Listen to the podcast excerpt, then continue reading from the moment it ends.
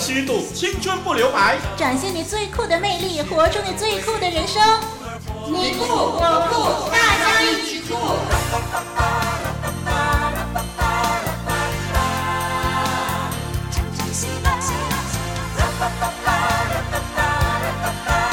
嗨，听众朋友，你好，我是小杨。你好，我是丽文。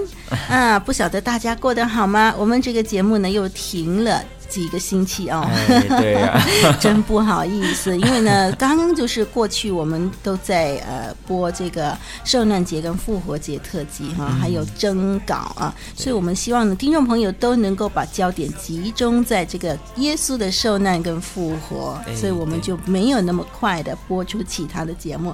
好，没关系，我们这会儿呢，这个大家一起酷，又再一次跟听众朋友相会了。嗯，好，那问小杨一个问题哦，小杨，你晚上 几点钟睡觉？啊，嗯，有时会到十二点一点呢。哦，那那是有时候吗？还是一向来都是迟睡的？嗯，一向来会比较偏迟啦。最近有在调整了，哦，对，有时候有事情做啊，或者是啊、呃，隔天是假日啊，周末啊，就会啊、呃、不舍得去睡觉了。嗯，所以不是太忙，忙到做不完，是不是？嗯、是习惯迟睡，对不对？嗯、我知道有些人是会有这样的一个嗜好。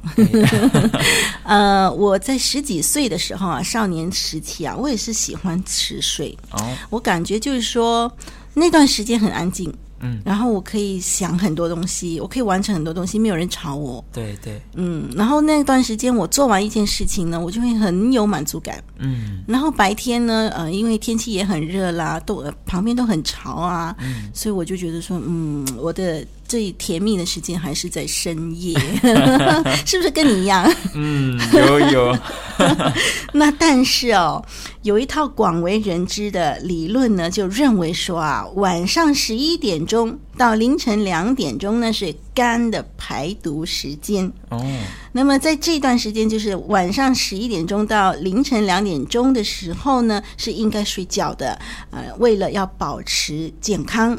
诶，呃，这个说法我有听说过，嗯，嗯，其实我是蛮相信的，嗯、我相信，也许这个身体啊，它有它的生理时钟嘛，嗯，那也许呢，就是。呃，我觉得肝发挥排毒功能的时间啊，就特别集中在这段时间，嗯，所以应该是有关系的嘛。嗯，那所以我就想啊，其实我以前最喜欢呃做事情的时候，就是在这段时间呢，十一、嗯、点钟大家都睡了，然后我就开始做一些事情，有时候写写稿啦，嗯、然后有些想点东西啊，写一些日记啊什么的，所以我跟肝一起工作。嗯，好，我们话说回头啊，其实嗯。我们说这个肝啊，在十一点钟到凌晨两点钟是它的排毒时间。其实这种说法是一个呃中医的说法，而不是说这个呃肝脏的时间。那中医呢，他们认为说这个经络循环当中的这个肝经的时间，就是在十二经络循环当中啊，它是有一定的生理时钟的。在凌晨十一点到一点呢，这个经络循环就走到这个。胆经，那么一点到三点就走到肝经。嗯、那么中医说这个肝胆呢是表里关系，互相影响的。呃，跟这个西医的认知是一样的，所以呢，才会有出现这种说法，说超过十一点钟就叫做熬夜。嗯、所以十一点钟到三点或者到两点呢，啊，是可以说是呃跟肝脏有关啊。那么这一段时间，如果我们不睡觉的话呢，就会影响到这个经络呢在肝经的运行了。哎，对，那我想啊，那一段时间呢，其实是。啊，人体非常重要的这个啊内分泌荷尔蒙分泌的时间哦。嗯、那人体呢，它最重要的这两个激素啊，就是生长激素以及这个褪黑激素啊，嗯、差不多呢都是在啊那段时间分泌达到这个高峰。嗯哼。那这两个激素呢，啊，除了我们都知道的啊，啊这个促进成长以及帮助睡眠的功用之外啊，嗯、还可以呢提升我们的免疫力啊、抵抗力啊、抗氧化啊。能够啊消除啊消除这个自由基啊，帮助血压以及血糖的平衡等等等等的功效。嗯，因此呢，以这个西医的说法，是因为啊熬夜呢会让我们的身体机能变差。嗯嗯，所以呢，免疫力啊、抵抗力、抗氧化能力呢，自然也会变差。是，那就会让这个病毒有机可乘了，就会啊造成我们肝脏发炎受损。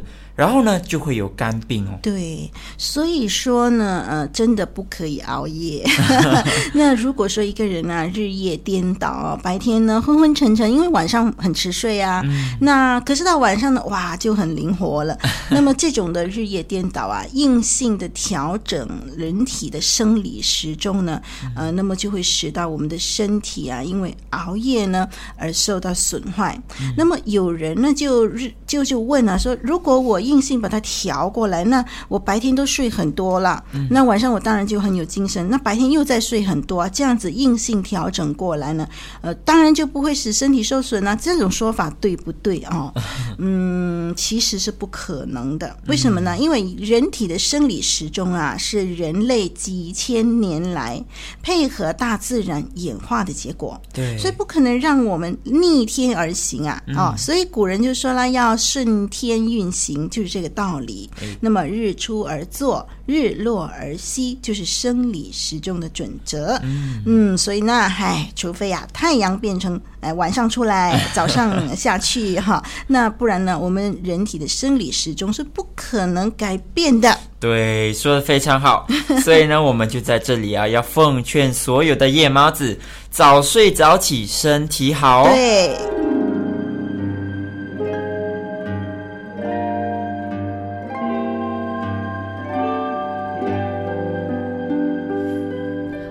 哇，他今天好酷哦，太迷人了！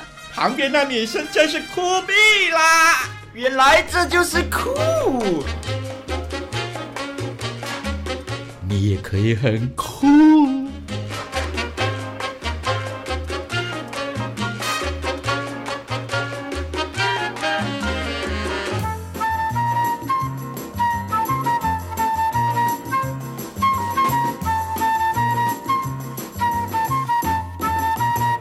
在美丽的品格，造就外在最酷的你。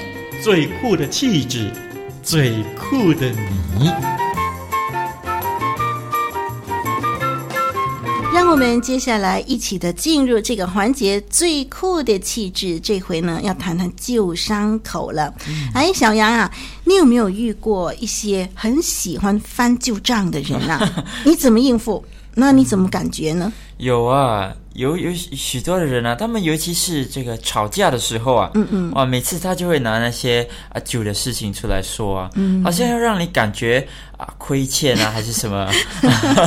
那我觉得最好呢，就是啊你不要欠他任何的人情啊还是什么啦。哦，那我解决的办法，我就会啊一次呢跟他说清楚。嗯哼，那不然很不好啊，一直提这些往事啊，因为过了就过了，嗯、对，提了也没有益处。是 是，他翻旧账的时候，你感觉怎么样？好受吗？不好受，对，嗯嗯、很烦啊，因为过去的事情我没有放在心上，可是他一直提起来，一直提起来。那你说这个翻旧账的人多不多啊？在你周围？嗯，多多，哦、男的多还是女的多呢？嗯，这个不好不好说吧。嗯、呃，那我猜到了，大概是女的比较多，是不是？哦，这个是李文说的。呃，你不敢得罪女人。呃，其实我我承认哦，女人会比较翻旧账多一点，呃，女人很喜欢翻旧账。那我就见过一个做妈妈的哦，她骂她的孩子啊，哇，她可以骂上一个小时不会停哦。其实这个小孩呢，他只是犯了一个很小很小的错。那其实如果说我们普通对他的犯错要骂他的话，骂那几句就骂完了，没话骂了。对，对啊。可是因为这个妈妈她在翻旧账，哇，她把很多很久。以前的事情呢，全部翻出来，就把孩子犯过的错重新再骂一遍，所以可以骂上一个小时哦。啊，好糟糕。对，嗯，那呃，就有一位朋友啊，有一次呢，偶然间呢，就发现了他的左手臂皮肤上面一个小小的、不太明显的疤痕。嗯、那人们就好奇的问他说：“哎，你的手怎么啦？”那这个朋友就说：“哦，没什么，小时候留下的。”啊，这别人就好奇的问说：“那你怎么弄到的？”他说：“哦，呃，这个以前呢，小的时候啊，呃，不不知道怎么样弄伤了。后来每一次擦了药以后呢，其实都好了，可是觉得很痒。嗯、那年纪小呢，忍不住就一直抓那个已经结了疤的旧伤口，嗯、一抓呢，在一时之间呢，哎，是很很舒服啦，可以止痒啊。但本来已经快好的伤口呢，这样一抓呢，就就破了。嗯、那么次数一多啊，就每一次破了好。”了，好了一半又被抓破了，这样子，嗯、那么以后呢，愈合了呢，就留下一个永久的小疤痕呢。哎，对呀、啊，嗯、那其实啊，我们想一想啊。我想不只是这个皮肤会有伤口啊，其实人与人之间的感情啊，嗯、也是会啊常常有摩擦，常常有伤口啊。对。可是呢，啊、呃，人们呢就好像像一个呃耐不住痒的这个小孩子一样哦，嗯、只要呢一吵起架来啊，就会呢去抓那些情感上啊、呃、情感上的这个旧伤口，嗯、都会呢啊、呃、喜欢呢去把对方那些已经过去的这些陈年往事哦，再给一一的搬出来。来一一的细数。来这个泄心中的愤怒。嗯，我想呢，翻旧账啊，这个挖旧伤口呢，就是有两个原因吧。一个就是说，嗯、可能这个人他讲话的习惯就是这样，哎，他喜欢每一次讲一些话的时候，他就想起以前很多事情，他就翻旧账，他觉得哇，这样子发泄呢，很很就是很舒服哦。那可能这是一个他讲话的习惯。嗯、然后另外一个原因，可能就是说，他对过去那件事情耿耿于怀，嗯，他那个心结还没有被解开，所以他每一次呢，就想起那件事，他很不舒服，他就要讲。嗯，哎、那可是不管是什么原因呢、啊，就好像这个皮肤上面正在痊愈的伤口一样啊。嗯、那么人与人之间这种旧伤口呢，一再的去把它挖出来，呃，去触痛它。嗯，我觉得呃次数多了以后啊，真的你跟对方之间的关系呢，就留下永远难以抹去的疤痕了。嗯，对。那其实圣经上啊。也叮嘱的世人呢，要学习呀、啊，不计算人的恶。嗯嗯，其实想一想啊，无论是在啊夫妻间啊、男女之间啊、啊朋友之间啊。那你是一个生起气来呢，就会习惯性的去翻旧账、啊，就习惯性啊歇斯歇斯底里的啊，把以前的愤怒、不愉快的芥蒂再给一一重新骂过的人吗？嗯，那有些事情呢，我觉得啊，啊能够让它过去的就让它过去吧，那不要再去抓那些情感上的旧伤口。那我知道呢，复原的过程啊会很痒，但是呢，如果呢我们一再的去抓它们呢，只会让这个呃原本呢快要愈合的心灵啊，在日后呢就留下这个难以磨灭的疤痕了。嗯嗯，这么做到底是值得吗？对，不过话说回头了，就是说我我我觉得说我们也可以理解一些事情，其实很难在一个短时间里面就平复的。对，那个受伤的人，他需要很多时间，很长的时间去疗伤。那个伤害对方的人就很容易就说：“哎呀，为什么你还没有忘记？你为什么翻旧账？”可是受伤的人，他真的需要时间疗伤啊。哎，嗯，这个呢，丽文蛮同情的。不过呢，我觉得说。呃，如果你一直去翻旧账，其实你的伤口很难好啊，嗯、你很难走出来。所以其实有一个疗伤的良方，嗯，嗯那就是呢，投靠慈爱的主耶稣，他可以医治我们心灵任何的伤痛。哎，对，那听众朋友，就让我们一起来依靠主耶稣呢，啊、呃，带领我们从这个旧伤口走出来，迈向更酷的人生，最酷的气质。最酷的你，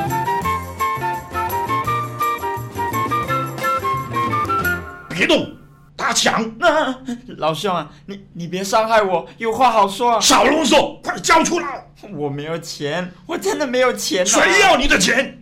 快把重要情报说出来！这哦，电邮地址是 t k h u e k 二零零四 at yahoo dot com。那网址呢？网址是 www dot livingwaterstudio dot net。哈哈哈哈哈哈！我终于获得情报了！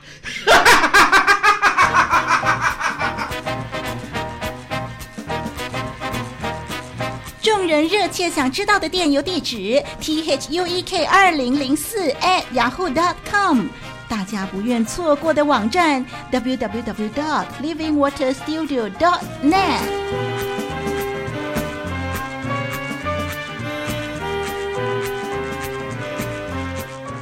哎，丽文啊，嗯、你有没有听过一部电影啊，叫《魔戒》的？？The Lord of the Ring，对对对，有。对呢，我觉得 其实呢，世界上应该不存在魔界哦，但是呢，在这个美国的啊、呃、怀俄明州啊，就有一座魔塔哦。嗯，那其实这座魔塔是啊、呃、美国国家的名胜之一哦。哦。那这一座的魔塔呢，就矗立在啊、呃、一片茂密的林木之中。嗯。那远远望去呢，就像是啊、呃、被锯掉树冠和树干之后留下来这个啊。呃巨大的这个树墩子，uh huh. 不过呢，这个树墩啊却大得出奇哦，它高达呢二百六十四米.那在它顶部的这个直径啊还有八十四米，嗯，mm. 而且呢，它的木质啊也太硬了，全都是这个坚硬的岩石啊。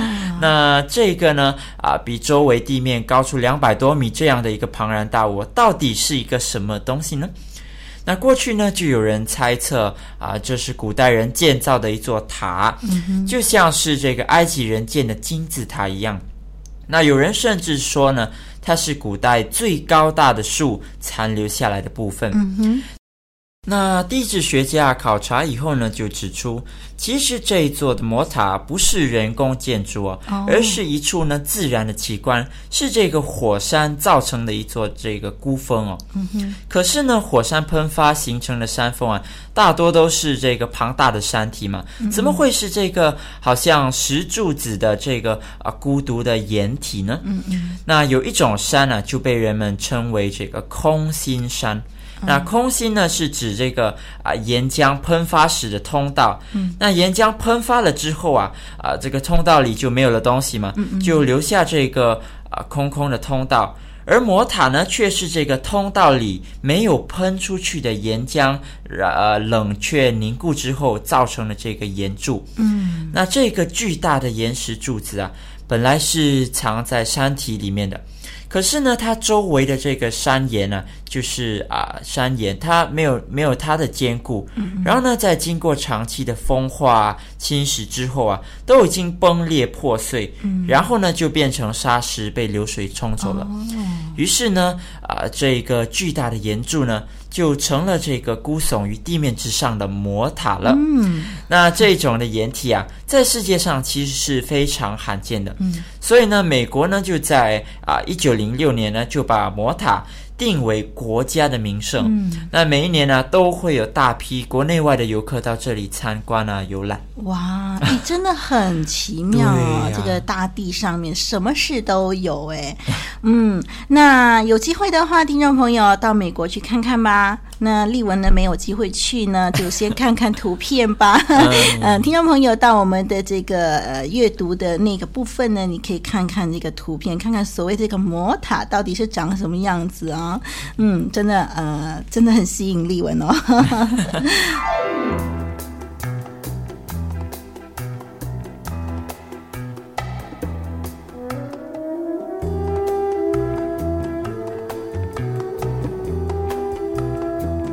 一个为您展现超级棒的心灵交流，一个与您追求真正酷的节目，大家一起酷。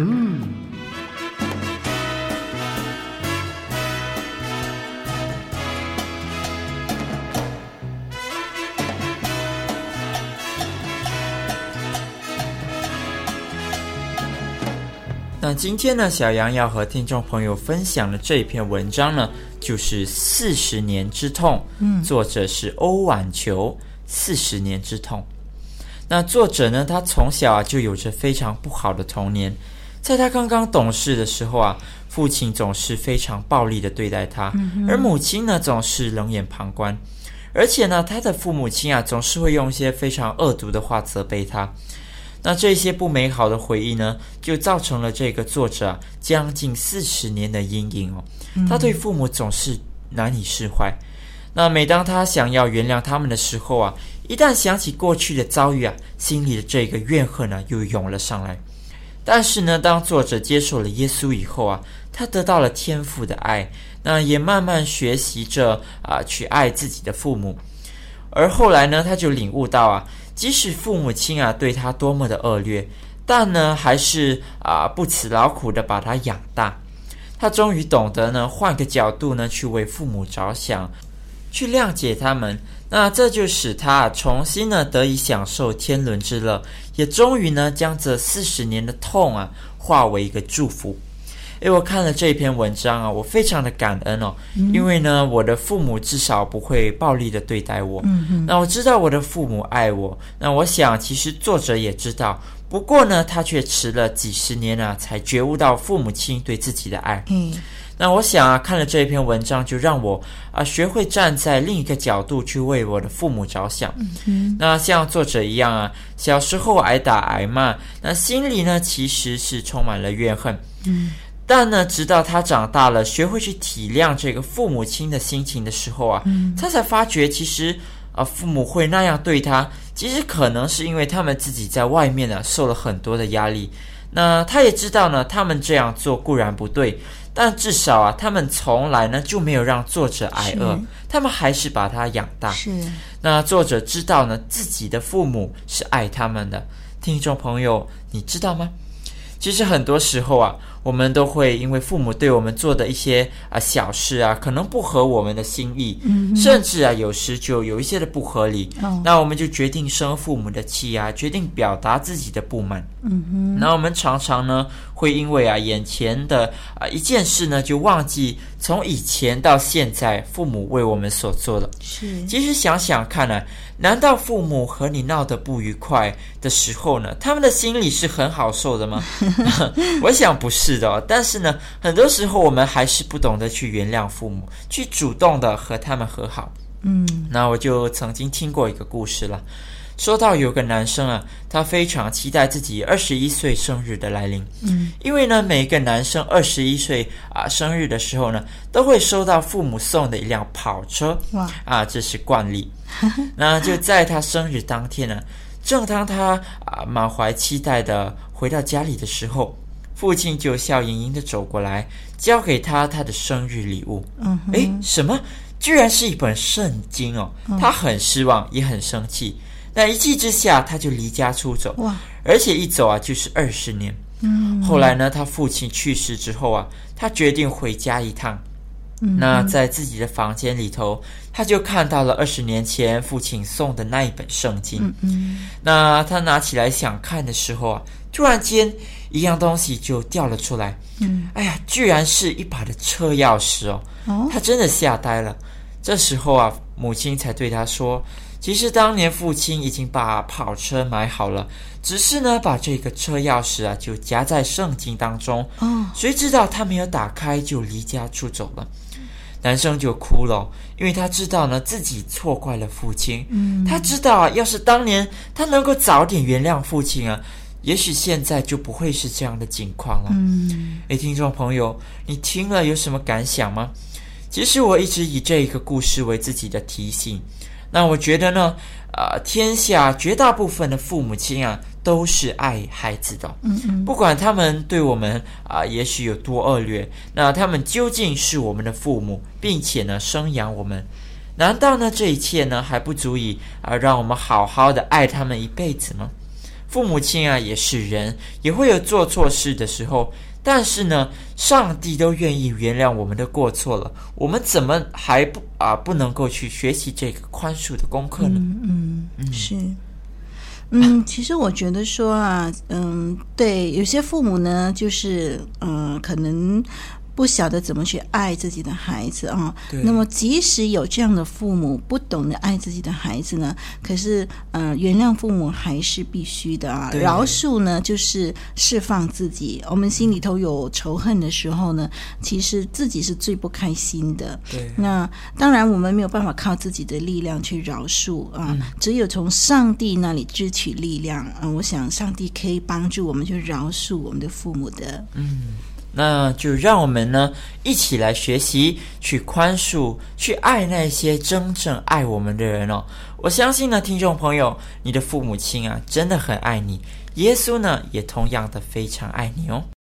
那今天呢，小杨要送给听众朋友的这个金玉良言，是选自圣经约翰福音第八章三十二节：“你们必晓得真理，真理必叫你们得以自由。”你们必晓得真理，真理必叫你们得以自由。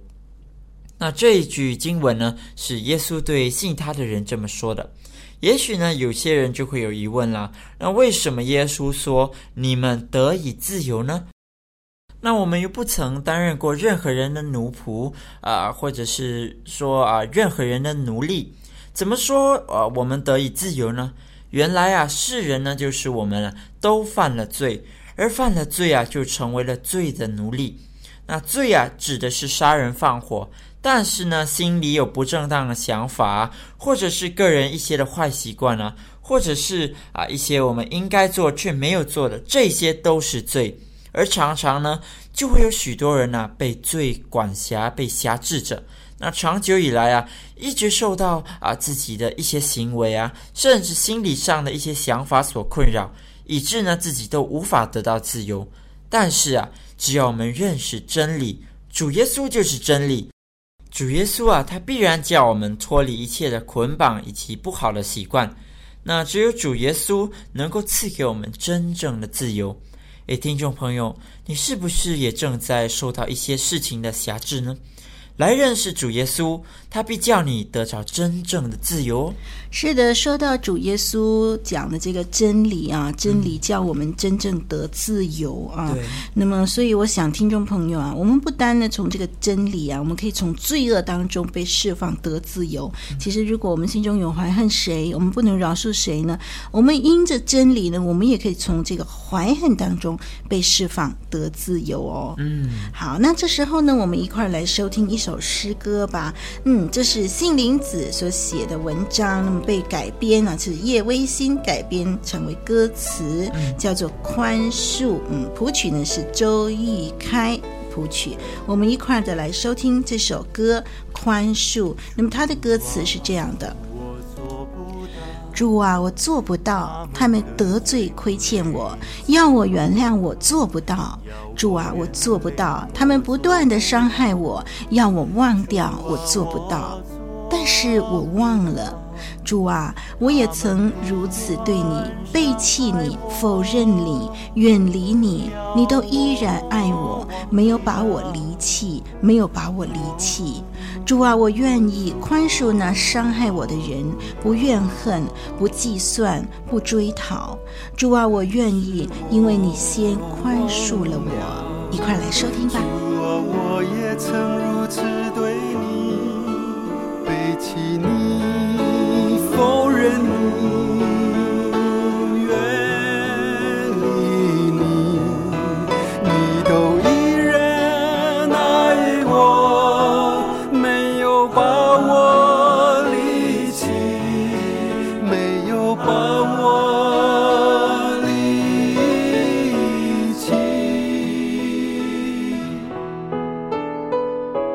主啊我愿意宽恕那伤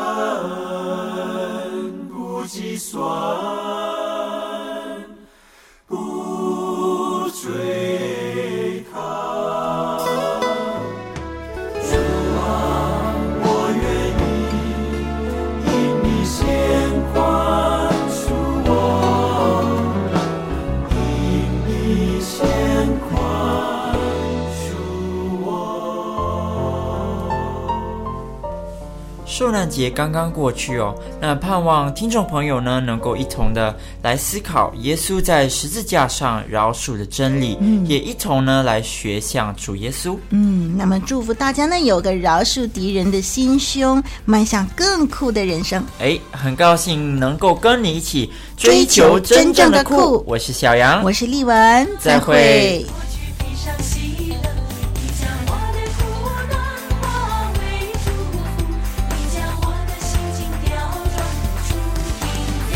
活水之声，和你一起探索最酷的人生。